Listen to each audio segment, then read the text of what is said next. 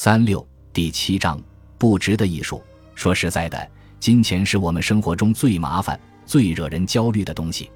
无论走到哪里，钱似乎都可以引起或解决日常生活中遇到的问题。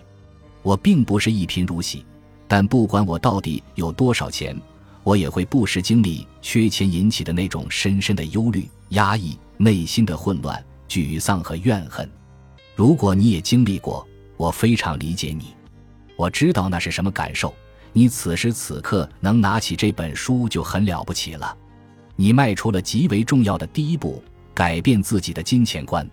我从当初深陷高额账单的泥潭，背负数千英镑的债务，依靠微薄工资勉强度日，到如今经营着一家营业额达到六位数的公司，生活多姿多彩。如果问我在这个过程中学会了什么，我的回答就是：金钱是个大型游戏。大多数情况下，金钱都是个心理游戏。一旦掌握了游戏规则，一切就简单了。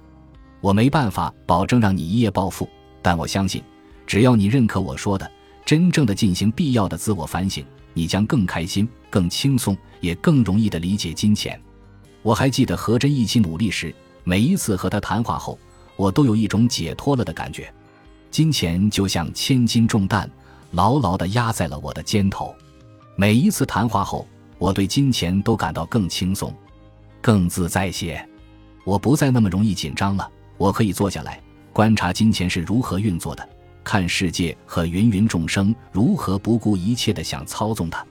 我觉得自己更像是一个观察者，能看到金钱的本来面目，也可以觉察金钱如何控制我自己的人生。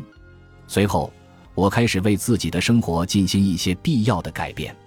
我的这些变化都要归功于一个全新的视角，一种超然的、不偏不倚的视角。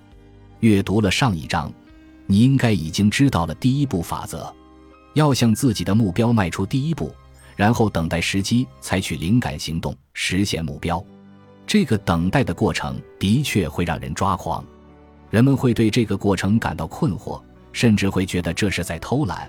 特别是当你是个积极进取的人，更会如此。对我来说，我平时不太可能会坐等事情发生。我习惯了现在、立刻、马上，没法接受姗姗来迟的满足感。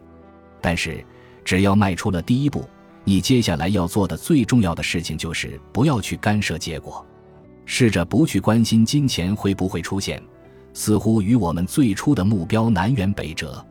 要是有了目标，我们自然就会想着去努力实现它，对吧？我们已经默认想要什么就应该盯着什么，然后不停的努力、奋斗、拼搏，直到拥有它。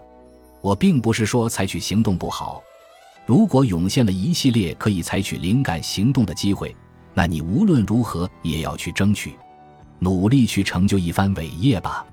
关键问题是你一定要试着放松，不要去干涉你想要显化的结果。这种超然的态度，反映出希望某事发生和需要某事发生之间的细微差别，是一种什么都不需要但吸引一切的艺术。我曾经与这种细微的差别斗争过，现在仍然经常与之斗争。